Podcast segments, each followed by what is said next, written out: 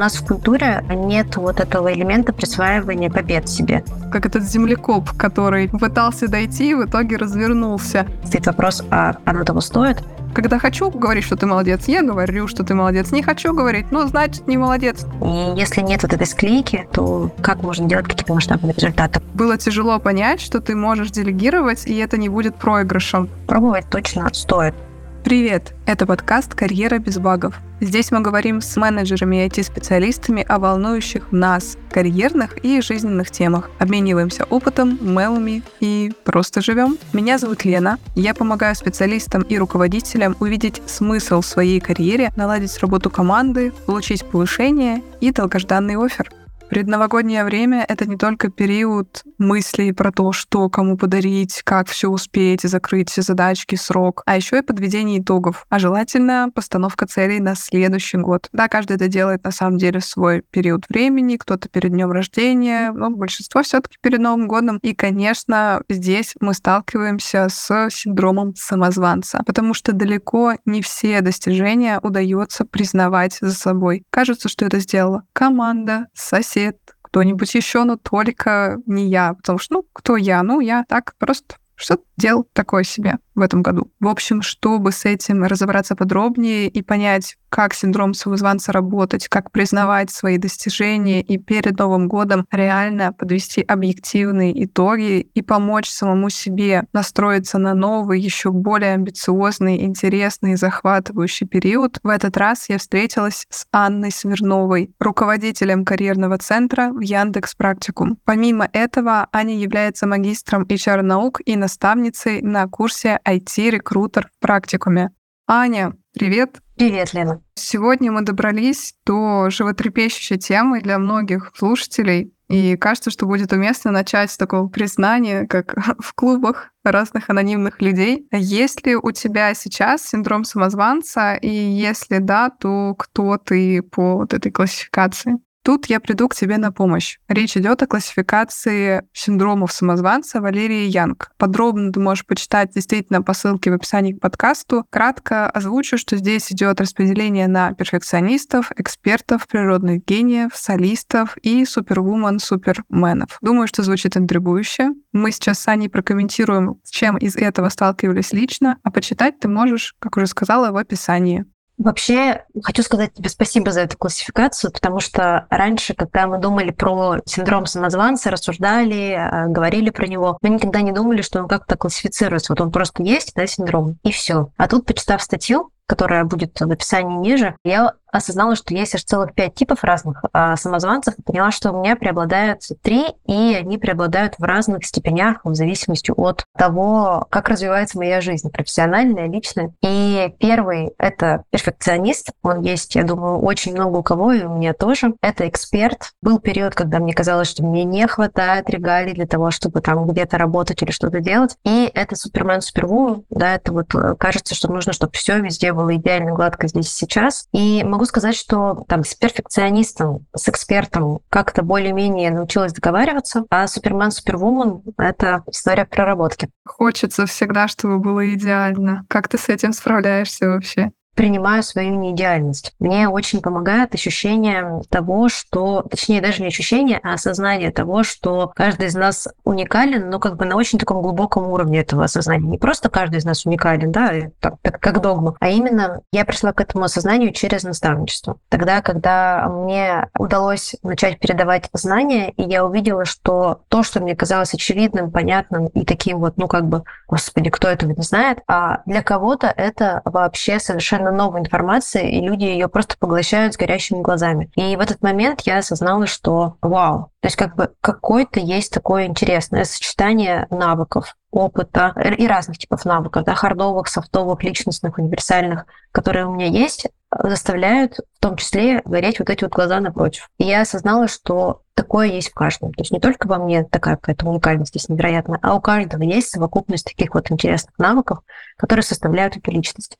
И вот это ощущение собственной необычности, да, какой-то такой собственной уникальности, даже не знаю, как по-другому это назвать, рождает э, опору внутри. Ты понимаешь, что раз а, есть вот а, такой человек, да, то точно есть место для этого человека в этом мире. То есть он со своей совокупностью навыков точно найдет себя и для себя что-то уникальное, такое же, как он. Вообще, это очень интересно, что ты сразу подметила момент наставничества, но не с позиции того, что у тебя появился наставник, и он тебе открыл глаза, а что ты сама стала наставником, смогла передавать свои наблюдения, свой опыт, и это дало тебе такое признание определенное для самой себя, что оказывается, да, я действительно многое могу, и для ряда людей это что-то новое. Я тут поделюсь сразу и своим тоже, чтобы быть обоюдным, а не просто признание в эту сторону. У меня даже, когда я на классификацию смотрела, возникло ощущение эволюции с точки зрения переходов, потому что изначально я была скорее как солист, потому что было тяжело понять, что ты можешь делегировать, и это не будет проигрышем. То есть это не значит, что ты не справляешься, а все таки это про то, чтобы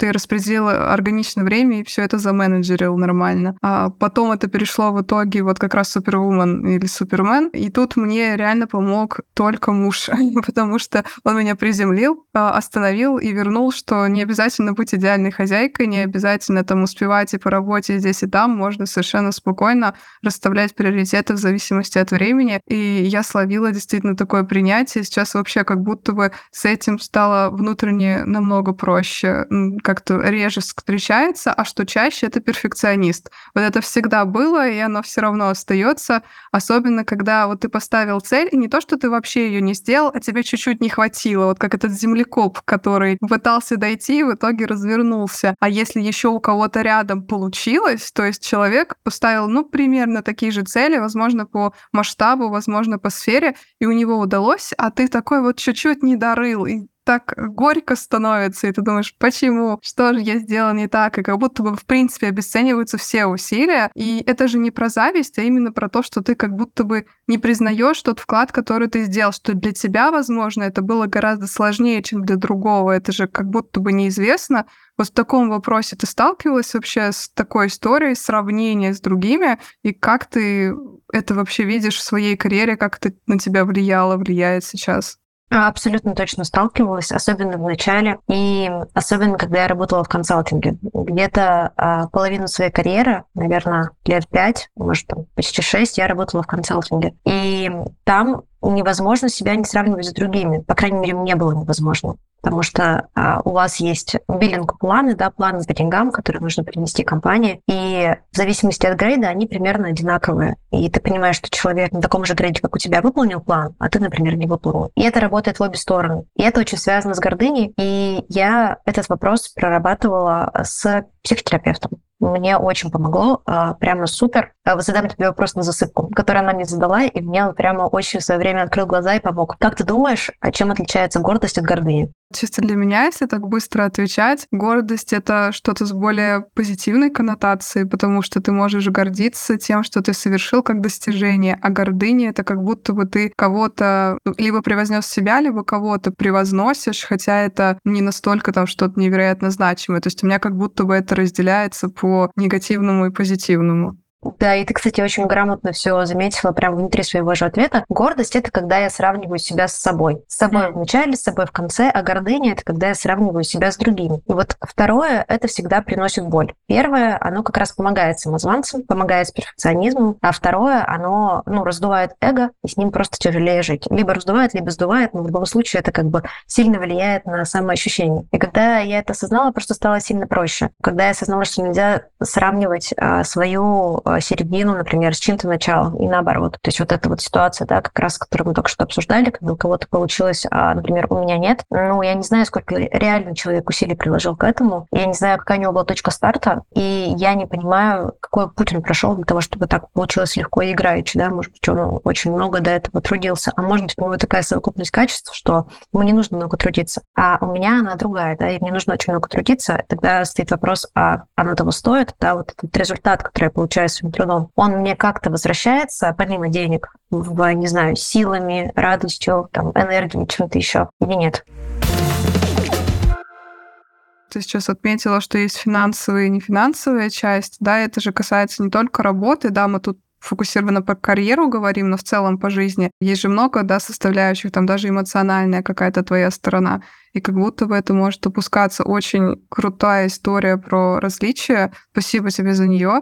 Я хочу эту историю продолжить с точки зрения как раз э, принятия заслуг, да, и признания заслуг. Недавно совсем в телеграм-канале рассказывала у себя про рейтинг работы.ру, по которому 62% сотрудников сообщили о том, что чувствуют себя выгоревшими. Есть они пришли к этому состоянию, и по моим собственным наблюдениям, по общению с коллегами, я замечаю, что иногда таким триггером выгорания является как раз непризнание заслуг либо со стороны руководства, либо со стороны себя самого. То есть как будто бы эти вещи очень взаимосвязаны. Я хочу узнать твое мнение на этот счет. Как ты считаешь, действительно ли может быть синдром самозванца триггером для выгорания, или, возможно, в другой последовательности это взаимосвязано? И вообще, как ты это видишь? Я могу, наверное, отвечать только как вот э, там, рекрутер и руководитель, не психолог, не психотерапевт, э, потому что не разбираюсь реально в психологических причинах одного и другого. И это, мне кажется, говорит по мне самозванец сейчас, потому что много, видимо, разных ситуаций, тем не менее. Но из того, что я видела, кажется, что это работает и в одну, и в другую сторону. Точно синдром самозванца влияет на выгорание, потому что когда, например, мы находимся в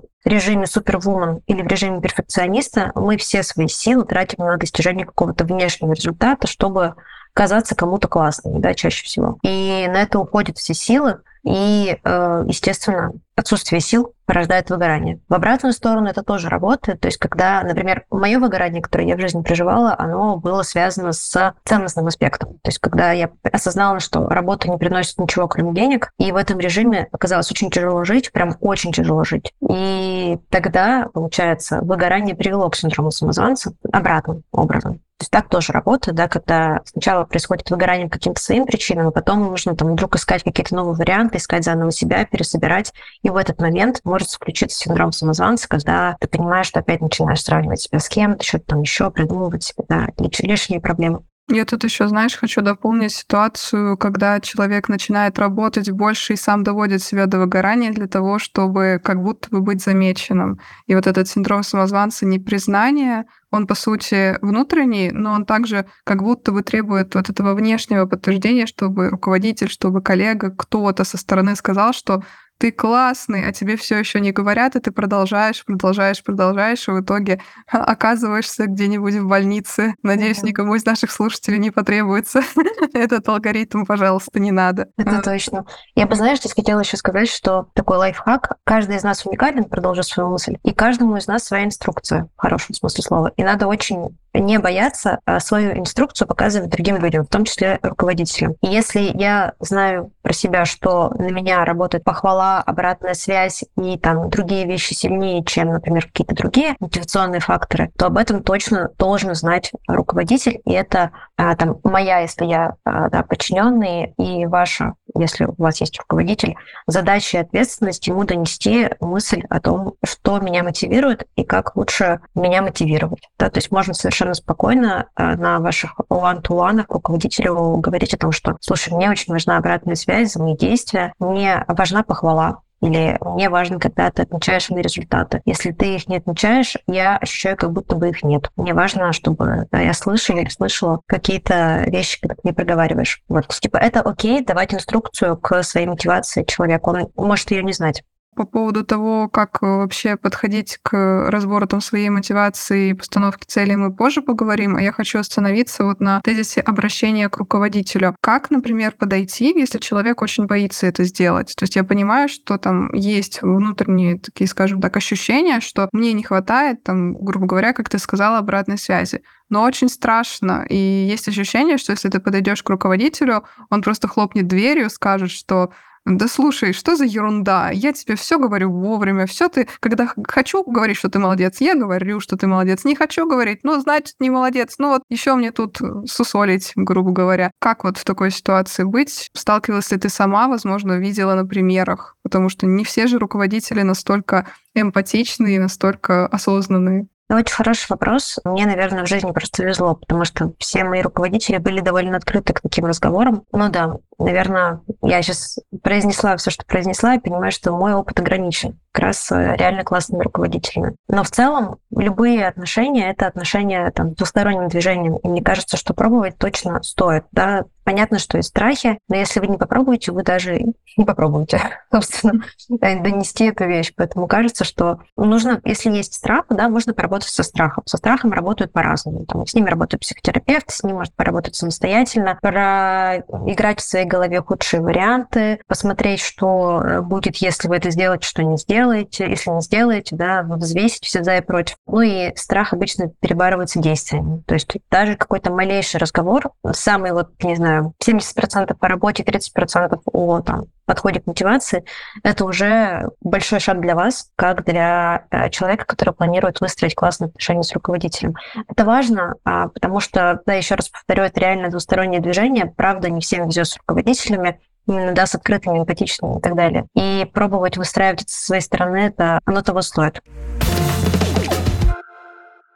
Давай теперь посмотрим с обратной стороны. Если ты выступаешь в роли руководителя, можешь ли ты считать по человеку, что у него что-то не так с синдромом самозванца, например, что он не признает свои заслуги, как-то мнется, стесняется, и как действовать руководителю, чтобы такого человека поддержать? То, что не всегда же можно напрямую сказать, слушай, у тебя синдром самозванца. Человек такой, Ася, что это такое? Я впервые слышу. То есть как вообще подойти к члену своей команды с этим? Вот это здесь, кстати, у руководителя, мне кажется, больше рычагов. Руководитель наблюдает. Мне кажется, в самом начале очень важно занять наблюдательную позицию, смотреть, как сотрудник выполняет задачи, какие мотивационные э, факторы на него действуют лучше, какие хуже, где он сдувается, где, наоборот, он расправляет да, там, крылышки свои, вот, и наблюдать, и уже из этого делать выводы. Потом, что еще может делать руководитель? Он точно может задавать вопросы. Руководитель — это тот, кто инициирует встречи, тот, кто инициирует определенную структуру работы и взаимодействия со своей командой, и у него обязательно есть встреча один на один с каждым членом своей команды, у которого там прямое подчинение. Как раз на этих встречах э, очень важно выделять внимание, выделять фокус, точнее, на мотивацию и на узнавание человека напротив. То есть это реально важно. Задать ему вопрос, как тебе больше нравится, чтобы тебя хвалили, да, прилюдно, например, или один на один. Некоторые люди, наоборот, закрываются, когда их хвалишь прилюдно, и они, у них идет обратная реакция. То есть они стараются не делать так, чтобы их хвалили прилюдно, и, соответственно, работа ухудшается. То есть здесь очень важно находить ключи к каждому, и здесь, конечно, у руководителя больше рычагов для того, чтобы это сделать. Вообще отношения с руководством — это архиважно, важно, а, потому что по статистике 70% ухода из компании – это уход из-за руководителей, то есть из-за того, что отношения не сложились. Я хочу здесь всех вернуть к ответственности и сотрудников, и руководителей, потому что это, опять же, двустороннее движение. Можно начать выстраивать отношения с обеих сторон. Точно можно. Тут у меня личный интерес вопрос. Ты сказала про рычаги. Возможно, есть какие-то инструменты, которыми могут руководители уже сейчас воспользоваться, чтобы отслеживать динамику сотрудника, потому что как будто бы, когда у тебя уже там не один, не два человека, а там 10, 20 и больше, то тебе уже сложно запоминать, скажем так, какое действие повлияло определенным образом на поведение человека. Чем ты сама пользуешься или, возможно, знаешь такие инструменты? Да, ну, во-первых, у меня сейчас самой такая ситуация, точнее, год назад была такая ситуация, когда команда выросла с трех человек до там, 18 человек, и это совсем разные подходы к менеджменту. И когда команда большая, нужно выделять маленькие группки, да, то есть нельзя руководить линейно всеми, да, 18 людьми, то есть нужно точно создавать команды. В моем случае мне повезло, команды были созданы, да, и у меня условно осталось там прямых подчиненных 7, с которыми я постоянно вела вот эту активную деятельность деятельность. 7 – это предел. То есть вообще по-хорошему иметь не больше, не больше 7, от 3 до 7 там, прямых подчиненных, а дальше уже под ними команду. И когда ты руководишь руководителями, очень важно передавать им в том числе свой стиль менеджмента, потому что человек, который находится на позиции руководящего, он как бы транслирует культуру компании, он транслирует этот вот ДНК, да, и важно, чтобы оно проходило дальше. Вот, то есть надо хорошо предметно работать с прямыми подчиненными, если это необходимо. Я так делаю до сих пор, если это необходимо, если кому-то нужно пообщаться непосредственно со мной, то мы делаем встречу на троих. То есть я, кто-то из ребят и его прямой руководитель. И мы общаемся, обсуждаем какие-то сложные вещи. Например, э, вопросы с ростом. Да, вопросы с ростом мы можем обсудить на троих. Вопросы с возможностью там, каких-то повышений тоже можем обсудить на троих, потому что у меня просто больше контекстов и немножко шире взгляд, я могу рассказать чуть больше, чем а, прямой руководитель. Вот. И, конечно, обязательные встречи один на один, регулярные, а, обязательный вопрос, как дела. А не просто давай пройдемся по проекту, да, там быстренько сейчас все расскажи, как там происходит, а как дела, такие ощущения, особенно когда компания проходит процесс трансформации или какие-то, да, там, непростые периоды своей жизни, в своем развитии. Очень важно узнавать сотрудников, как дела, потому что, а, например, да, ну, сотрудники могут общаться между собой, общаться с другими отделами, слышать какие-то слухи. И это задача руководителя нивелировать как раз вот эти непонятные штуки и делать коммуникацию прозрачной, делать коммуникацию понятной, приятной и ну, продуктивной, в общем. Да? То есть создавать вот эту вот среду и атмосферу, в которой хочется работать. Это прямая обязанность руководителя. Мне кажется, сейчас максимально органично перейти к вопросу, который можно условно обозначить словом «мы», потому что что при поиске работы, что при переговорах как раз с руководителем, в том числе о росте, а довольно часто у специалистов происходит обобщение результата, когда как будто бы то, что ты сделал, на самом деле сделали мы команды, все строится через мы, и сложно для самого себя определить метрики эффективности, показатели того, что да, я классный, я могу идти дальше. Вот скажи, как вообще сейчас ты помогаешь сотрудникам или, скажем так, ты самой себе даже помогаешь определять и цели, и метрики эффективности, то есть чему идти, и как вот этот личный вклад сделать визуально понятным, по сути, понятным для себя и для окружающих? Мне вот кажется, а, я бы рассмотрела этот вопрос с двух сторон. Со стороны специалиста-эксперта, который работает а, без команды, который работает сам на а, свои цели. Там все понятно. То есть э, хорошо, если в компании есть performance review, хорошо, если в компании есть какие-то точки реперные, на которые можно опереться и подрефлексировать э, там, опыт за последние полгода, три месяца и поставить новые цели. Если этого нет, это нужно делать самостоятельно, потому что это тоже окей, да, если... Ну, это, конечно, можно инициировать, но если в компании нет такой культуры, можно, по крайней мере, делать это для себя. Да, вот я ставлю для себя вот такие вот цели, я к ним иду и сама себя оцениваю. Это, конечно, уровень такой самоходности э, топ, и очень мало кто это делает, в том числе я, мне повезло, я ленивая, и у нас в компании есть performance review, мы как бы, а, нам помогают отслеживать свои а, успехи и неудачи. И очень важно иметь цель, и когда ты ее имеешь, да, ты можешь понять, до какого уровня ты до нее дошел, или там, да, перевыполнил или выполнил. Это помогает специалистам. И такие вещи, они как раз обсуждаются на performance review, на каких-то вот таких вот встречах один на один с руководителем, где дается оценка твоим действиям и результатам. Если ты руководитель, то очень важно не забывать о менеджерской роли. Вот роль менеджера — это одна из, мне кажется, очень важных ролей компании. И да, возможно, твой вклад как специалист, когда ты уже менеджер, он не такой великий, потому что твоя команда приносит реальный операционный классный результат. Если я выстроила отношения один на один с каждым членом команды, если я знаю, как мотивировать каждого члена команды, если я смогла скоординировать работу нескольких талантливых людей или команд талантливых людей воедино, чтобы они пришли к определенному результату, если я смогла создать атмосферу, в которой всем хочется работать, я классный менеджер. И вот это вот те самые цели, да, или определенные результаты, которые нужно метить менеджеру руководителю. И о них ну, важно не забывать. И это как раз именно я в этом ответственна да, за это. Не мы, а я. Но при этом мы ответственны за какие-то общие метрики, действительно. Ну, это вообще, знаешь, такая больная тема, на мой взгляд, потому что я особенно в командах там разработки это слышу, когда менеджер проектов, он чувствует себя немножко неудел, потому что там вокруг витает мысль, что да мы и без менеджера бы справились, да нам и так все понятно, это очевидно, а вот его нет, и все не работает. А у человека все равно вот это ощущение, что они могли бы и без меня, но как будто бы остается. Это очень болезненная история, конечно, да. Ну вот я верю, что не могли бы. То есть э, вот это вот ощущение командной работы, вот этого само создание вот этого мы и то, что оно есть, это заслуга либо менеджера проекта, либо менеджера команды, либо любого другого человека, который занимает, занимается координацией. И если нет вот этой склейки, то как бы как можно делать какие-то масштабные результаты. Можно локально получать результат, безусловно, но тогда это будет не компания и не команда, а набор специалистов, которые как-то работают и создают одни и те же велосипеды в разных а, концах команды, в разных концах компании. Вот когда есть координация, склейка, какая-то общая прозрачность, безопасность, это те условия, в которых все акселерируется, ускоряется результат. Ты знаешь, э, личный результат года человек может записывать в книжечку. Я создал атмосферу, в которой хочется работать. Точка. Я считаю, что это офигенный результат.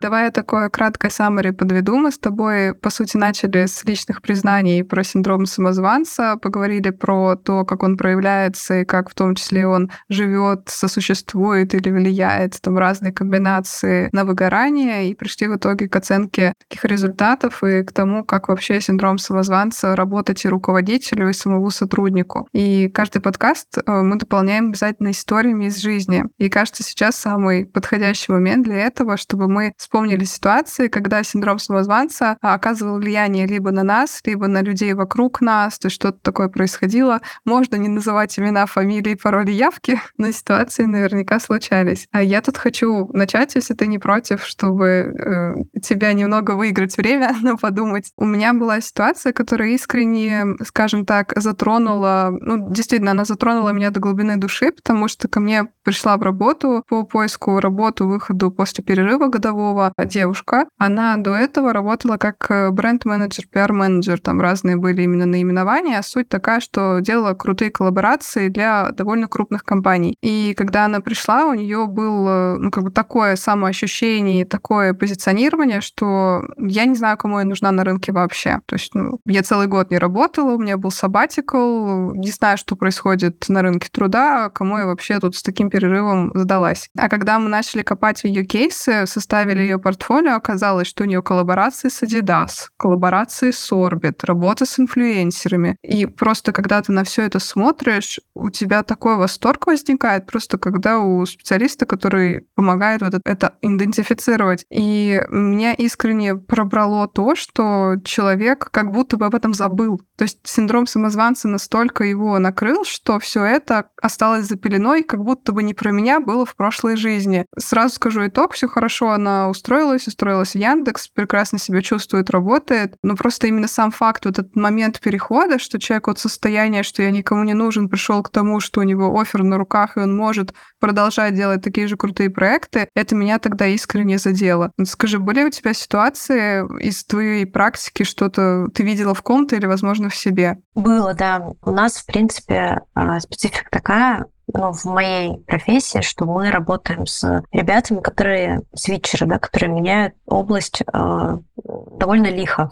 Вот, то есть прям совсем из одной сферы в другую сферу. И понятно, что при такой резкой смене часто возникает синдром самозванца. Ну, то есть, например, например, человек работал всю жизнь маркетологом и решил там что-то поменять, стать разработчиком. И когда он выходит на рынок как разработчик, он это делает впервые в жизни вообще. То есть он никогда раньше не чувствовал себя разработчиком, и сейчас ему нужно идентифицировать себя с разработкой. И это, ну, просто очень криповое ощущение. Я представляю, что это реально странно. И ребятам трудно, ну, как бы в себя поверить в первую очередь. Это есть как бы самый выраженный синдром самозванца. Что сказать даже просто на собеседовании «я разработчик» уже трудно. И у нас был эксперимент, мы делали программу сопровождения ребят на рынке труда, программу акселерации. Там были ежеспринтовые встречи раз в две недели, и мы прямо знали практически каждого нашего выпускника в лицо, и прям с ним общались. Там была я и моя коллега. Мы вместе проводили э, в течение двух месяцев э, вот эти вот созвоны, э, трекали успеваемость, смотрели, как вообще работает вот это вот близкое взаимодействие с выпускниками. И был один студент, вообще такой открытый парень, классный, но тоже довольно потерянный, переживал по поводу того, что у него нерелевантный опыт, и при этом довольно классный коммуникатор. То есть он как раз, не помню точно его бэкграунд, он как раз какой-то вот там то ли sales, то ли маркетолог, то ли, в общем, какая-то такая профессия, где классная коммуникация. И он довольно открыто себя вел на этих созвонах, честно говорил, где он переживает, честно рассказывал, что он делает. Но самое интересное и самое классное, что, мне кажется, ему реально помогло в трудоустройстве, это то, что он а, не боялся, открывался и пробовал. То есть он не говорил, нет, все эти ваши советы какая-то вообще фигня. Он реально пробовал делать то, что мы предлагаем, а, и сам инициировал какие-то новые эксперименты. И в одной из таких сессий мы с ним разговорились, и там, получается, сидят человек 15 да, на звонке, и те, у кого есть силы, желание и возможность поделиться чем-то, там, то ли переживание, то ли кейс, то ли что-то еще, они начинают говорить, и мы разбираем, и все, как бы, да, в этом общем пространстве считывают что-то для себя, да, берут что-то для себя. И мы с ним обсуждали как раз какой-то его очередной кейс, я не помню, и я ему просто сказала, смотри, вот твоя суперсила — это явно коммуникация. Ты очень круто открыто коммуницируешь. Тебе получается легко заводить какие-то новые знакомства. А попробуй как бы вот через это открывать э, двери, да, себе, там, какие-то возможности. Вот он попробовал, он на LinkedIn увидел там какое-то объявление, э, было написано, то ли в Яндексе, то ли из Яндекса, то ли не из Яндекса, ментор проводил на собеседование бесплатное, мог интервью. И у нас тоже такое есть, да, но чем больше мог интервью, тем лучше, и он записался к нему. И там так все интересно закрутилось, что а, он записался к этому парню, прошел мог интервью. Когда ты проходишь мог интервью, у тебя, естественно, синдром самозванца снижается, потому что ты осознаешь действия, что ты можешь, ты умеешь отвечать на вопросы, ты что-то знаешь в этой сфере, тебе становится проще. То есть как бы, оп, победу, свой список, да, вот этих достижений уже можно поставить галочку. И а, так вышло, что да, вот через это знакомство с ним произошло следующее знакомство, потом какое-то еще, и открылась дверь в итоге в текущую компанию. То есть он нашел ее не через холодный поиск, не через там какие-то ну, точечные подходы, а прямо вот просто через конкретный нетворк. Познакомился с одним, потом он его познакомил с другим, потом он дал ему какую-то третью совершенно возможность, и вот а, товарищ уже работает, он уже поменял работу один раз, да, то есть сначала устроился джуном, потом где-то устроился джуном плюс, и вот сейчас работает то ли в ЕПАМе, то ли в какой-то другой хорошей такой вот аутсорсинговой компании, доволен жизнью, и это классно. Супер вообще история. Классно, что получилось, по сути, подсветить человеку те стороны, которые для него являются сильными, а он, возможно, их воспринимал как должное. То есть тут как будто бы важно еще вовремя оказаться или найти в окружении человека, который может себе это вернуть ну или хотя бы инициировать, да, через вопрос, что меня отличает от других, почему вы ко мне там обращаетесь, то есть хотя бы чтобы понимать, что тебя может отличать от других кандидатов, если это вопрос в поиске работы. Очень круто. Это точно. Я вообще, мне кажется, что у нас в культуре нет вот этого элемента присваивания побед себе. То есть кажется, что это как будто бы что-то такое вот неправильное, запретное, вот какую-то гордыню, да, развивает. На самом деле э, оно развивает гордость, вполне себе доброе, хорошее чувство, которое помогает избавиться от самозванца. И здесь э, я сама этому на самом деле учусь, потому что это большой, вообще большой путь. Учиться присваивать себе победы. Мне помогает писать список достижений, но это когда совсем, уж совсем какая-то яма непонятная, да, давненько такого не было, но когда такое бывало, так, Просто сажусь и выписываю, что там за последние полгода или когда там последний раз писала этот список, а я такое сделала, что вот прямо вот ремарка был, да, то есть, что точно можно себе присвоить. Вот. И еще прикольно это делать регулярно, а вообще не только в сфере профессиональной, а просто по КЖБ, по колесу жизненного баланса, да, там взять какую-то сферу, а лучше все восемь сфер, в каждой из них прямо вот прописать себе, а что удалось там за последнюю, не знаю, неделю, месяц, год, там, в зависимости от того, как часто вы делаете эту рефлексию. Ты сейчас сказала Remarkable, я вспомнила наш разговор с Катей. Она работала в Google, потом во Врайк. Прошлые выпуски можно будет послушать с ней. И она как раз амбассадор программы Google I'm Remarkable, когда учат э, специалистов и внутри Гугла, и просто, скажем так, широкую аудиторию, кто хочет признавать и присваивать себе то, что ты действительно достиг, что у тебя было в жизни, к чему ты пришел непосильным трудом. Кстати, подкаст с Катей и ее коллегой Мариной выйдет в январе. Так что, пожалуйста, подписывайся, чтобы не пропустить этот новый, реально очень насыщенный и полезный разговор про вход и развитие в IT.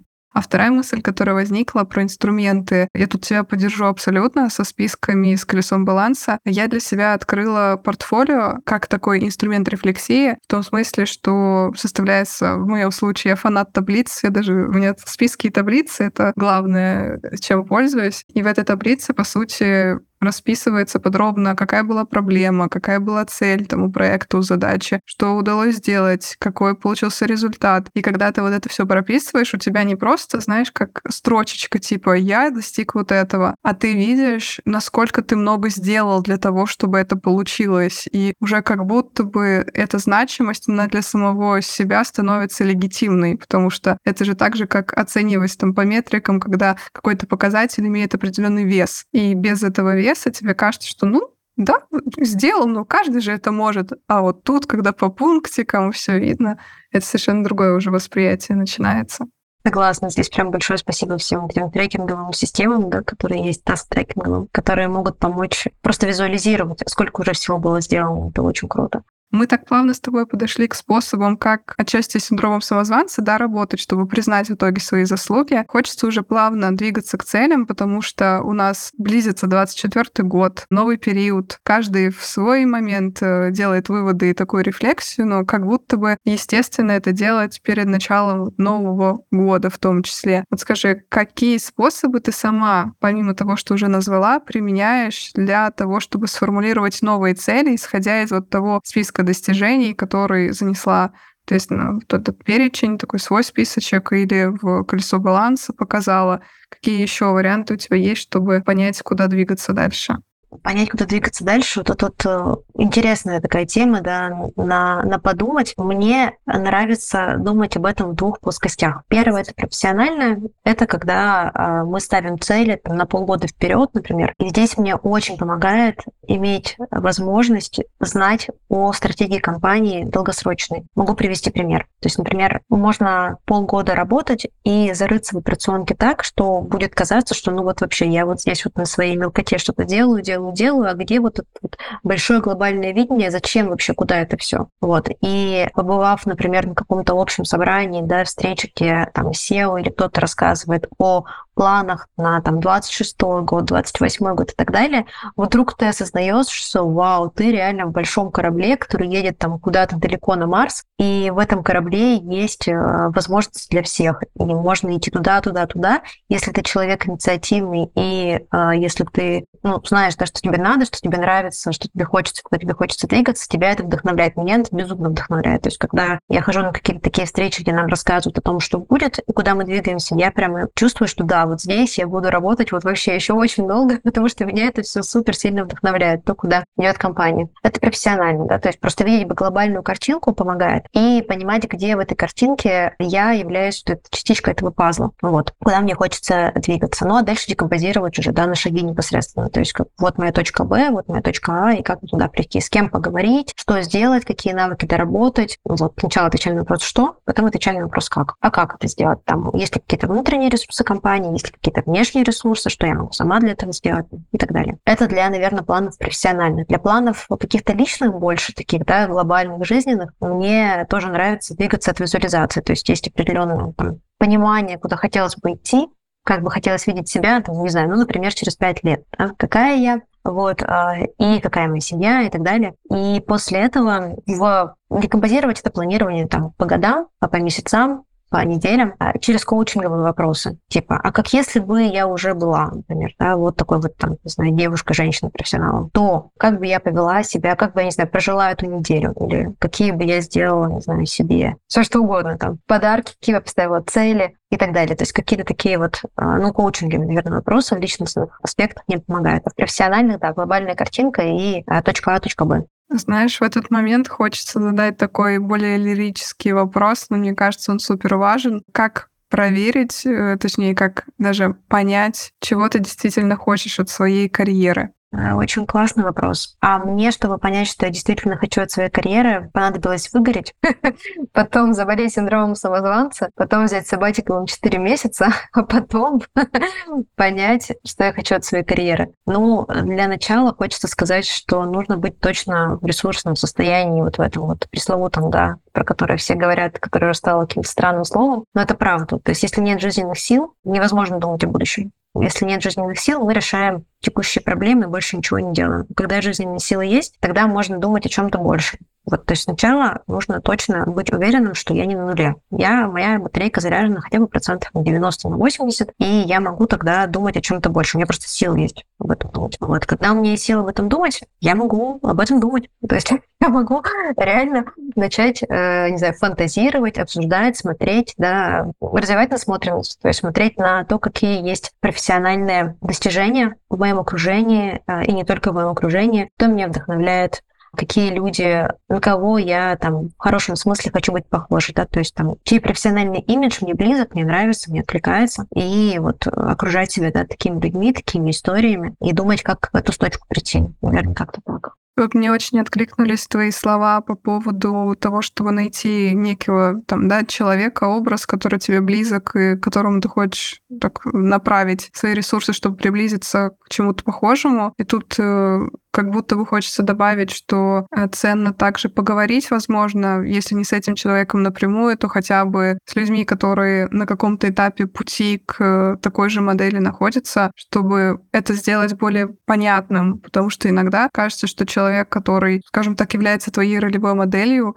он настолько далек, что вот где я, а где он, ну, грубо говоря. А тут вот эти промежуточные шаги, как ты говорила уже про декомпозицию, кажется, что могут быть решением. Вот тоже вопрос. А у тебя были, опять же, в твоей личной практике вот этот момент, я так понимаю, турбулентный, когда ты делала переоценку ценностей, а на что ты тогда опиралась? То есть я понимаю, что там была наверняка мощная рефлексия, были моменты с переоценкой того, что ты уже делала, кому ты вообще можешь быть полезна. Наверняка был э, анализ рынка труда. А были ли люди, на которых ты ориентировалась? То есть кого ты смотрела и думала, да, вот я хочу вот так. Да, вообще для всех, кто находится в творческом поиске своей карьеры и профессиональной реализации, очень рекомендую книгу «Никогда не будь» Лены Рязановой. Это одна из тех женщин, профессионалов, которые меня очень вдохновляют, и та самая там одна из тех ролевых моделей, к которым хочется двигаться. Очень мне а, она откликается, нравится. Вот, пожалуй, да. То есть э, ее книги мне помогли, а, работа с психотерапевтом мне помогла, ну и там, понятно, всякие свои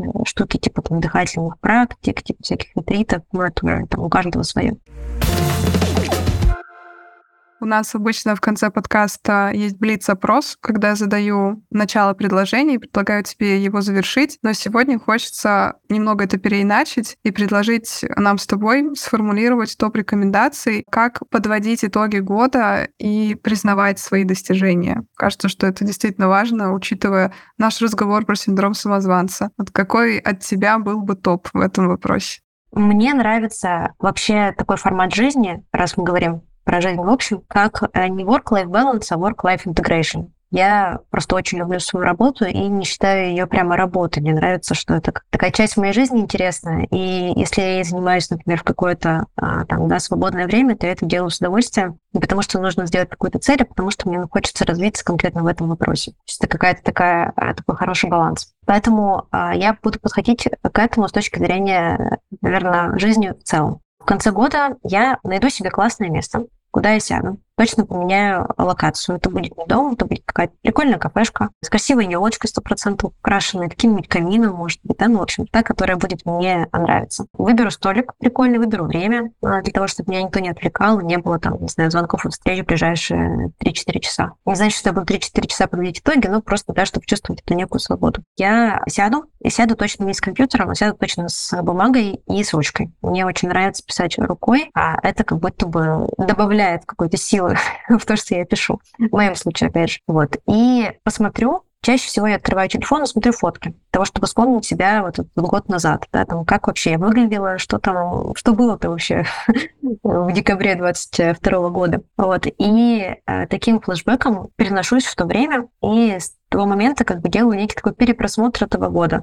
Прям вот по месяцам смотрю, что было такого максимально важного и классного. Мне очень нравится упражнение, кстати, тоже, составить видеоклип. То есть, в смысле, не настоящий видеоклип, а в своей голове, да, то есть если бы за период времени, за которым подводим итог, нужно было бы составить какой-то видеоряд, ролик, то какие бы кадры из него из этого года были в этом ролике. А, очень прикольное упражнение, закрываешь глаза и прям представляешь себе вот эти вот кадры, и они помогают тебе понять, что за события были реально важными для тебя в этот момент. Профессиональные, личные, любые. И прям обязательно это важно выписать, да, то есть вот э, какие были самые яркие события, за что я благодарна себе в первую очередь, да, чем я горжусь, а вот, и таким образом составляется список. Как красиво. Прям захотелось уже в эту кафешку с елочкой. Я от себя тоже добавлю. Я на самом деле согласна с тобой вот именно содержательной такой частью и рефлексии с телефоном. Я единственное, что изменила бы в своем случае, я бы в день, когда вся эта инициативность и активность совершается, я бы до этого постаралась максимально абстрагироваться от рабочих процессов, от бытовых процессов, погулять, сходить на каток, ну то есть пережить какое-то